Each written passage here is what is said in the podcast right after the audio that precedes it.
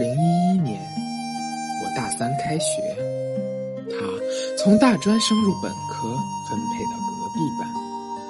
见面的第一节课，我依然记得是会计学，而我第一眼就在人群之中发现了他，而且很快，我们就成为了各自的僚机。每天晚上熄灯之后，各自躺在床上聊 QQ。平易近人，天真纯洁，也很有同情心，但也仅此而已。我们的关系并没有更进一步。他每天忙着兼职打工，我也忙着打理各专业的毕业事宜。就这样，两年的时光过去了。我们毕业了，他回到了家乡柳州，而我则去了南宁。从此天各一方，仅靠几条单薄的短信维持着仅有的联系。对于刚刚踏入社会工作的我们，起步还是比较艰难的。微薄的收入，既要面对房租、伙食等问题，还要面对经常出现的加班和出差。这让我们之间本就稀疏可怜的联系变得更加少了。尽管如此，在我俩聊天的过程中，大家都默契的尽量不谈工作。毕竟我们的时间并不多，又何必浪费在这些烦心的事情上呢？我虽承诺过会去看他，但总是一拖再拖。虽说天各一方时，我们总不愿意谈起自己的工作。经历了工作变动的，先是离开了柳州去了北海，然后又从北海回到了柳州，而我，也离开了南宁，回到了家乡。尽管彼此相隔千里，但他在我心中的位置始终如一。最近，我们的联系又重新建立起来了。我不希望他在外过于奔波劳苦，所以盼望着他能通过统招考试进入某事业单位工作。于是就和他说了这件事，他也答应报考。或许是独自一人在外漂泊久了的缘故吧，让他有了回到家乡亲人身边的想法。碰巧这个周末排班休息，于是决定订票，穿越大半个广西前去看他。两年半没见面了，我们并没有感到生疏，仿佛昨天还见着面。只是他的脸上多了一些痘痘，大概是因为伙食不适应吧。而他也说我发福了。我们去了一家环境不错的西餐厅吃饭，然后又去了一家咖啡厅聊了一个下午。我们聊了很多，大学、工作、未来，主要都是他在讲，而我更多的则是在倾听。我很享受看着他回忆过去、憧憬未来的样子。尽管如此。最后，我还是开了口问他，要不要报考我那边？考上线的话，争取托个关系，让你顺利进去。这次来找你，也主要是为了和你说这个。我想带你走，跟我走。听后，他先是一愣，眼底看不出是惊讶还是喜悦，但他舍不得自己的父母。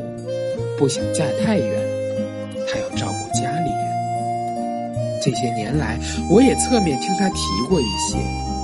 他在家里很是操烦，父母身体不好需要照顾，姐姐的孩子也需要他来帮忙带，买菜、煮饭、带小孩。他每天上班已经很累了，下班还要忙这忙那。我虽不希望他这么辛苦。可面对这些问题，我却无能为力。从平常的聊天中，我也看得出他很爱他的家人，甚至还会像小孩子那样，每晚和妈妈一起聊天聊到睡着。其实，在出发之前，我也猜到他恐怕不会跟我走的，但我还是想要赌一把，哪怕可能性微乎其微。结果很显然，那小概率事件并没有发生。我俩就这样默默然的在车站挥手告别，互道珍重。回来后，我把答应好的明信片寄到了他的单位，之后他就再也没有联系过我。或许他生气了，或许他也不希望我再联系他，心里空落落的，好像忘记了什么，但又好像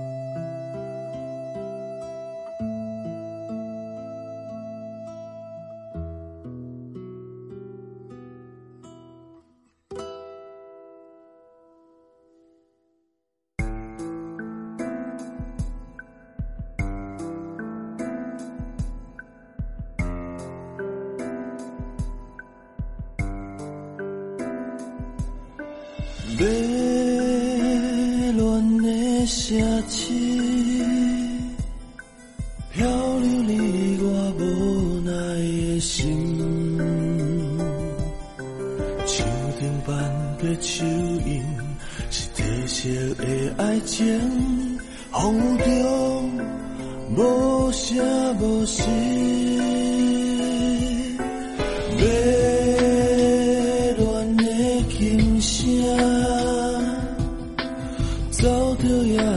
思念的歌，行程变化的你，渐渐地离开，在梦中花开花落，彼人运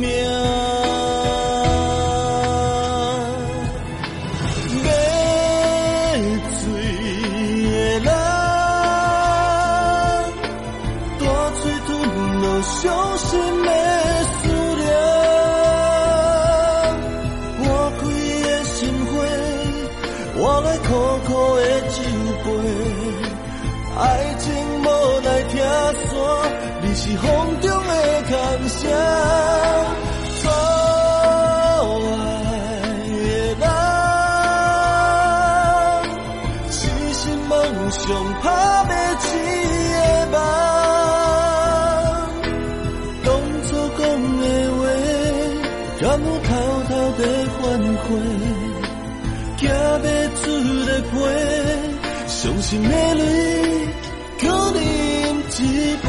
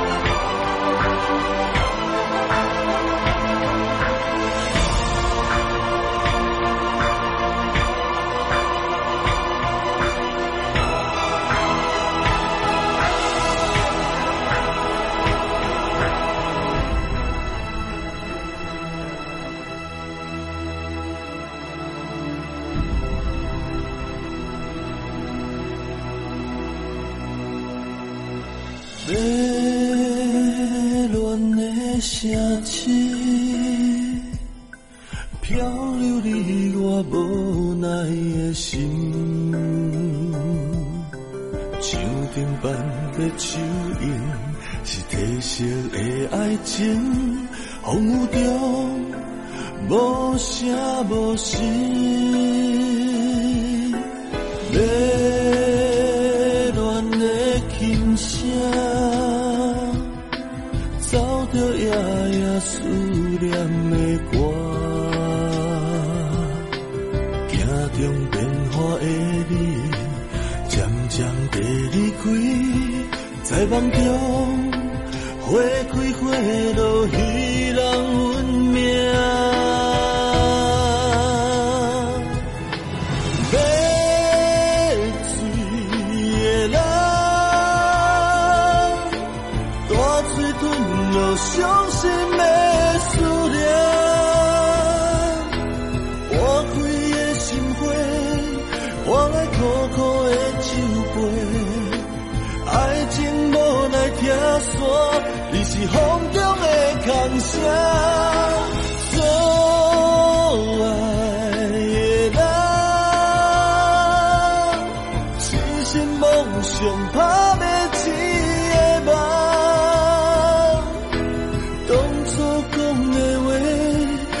我偷偷的反悔？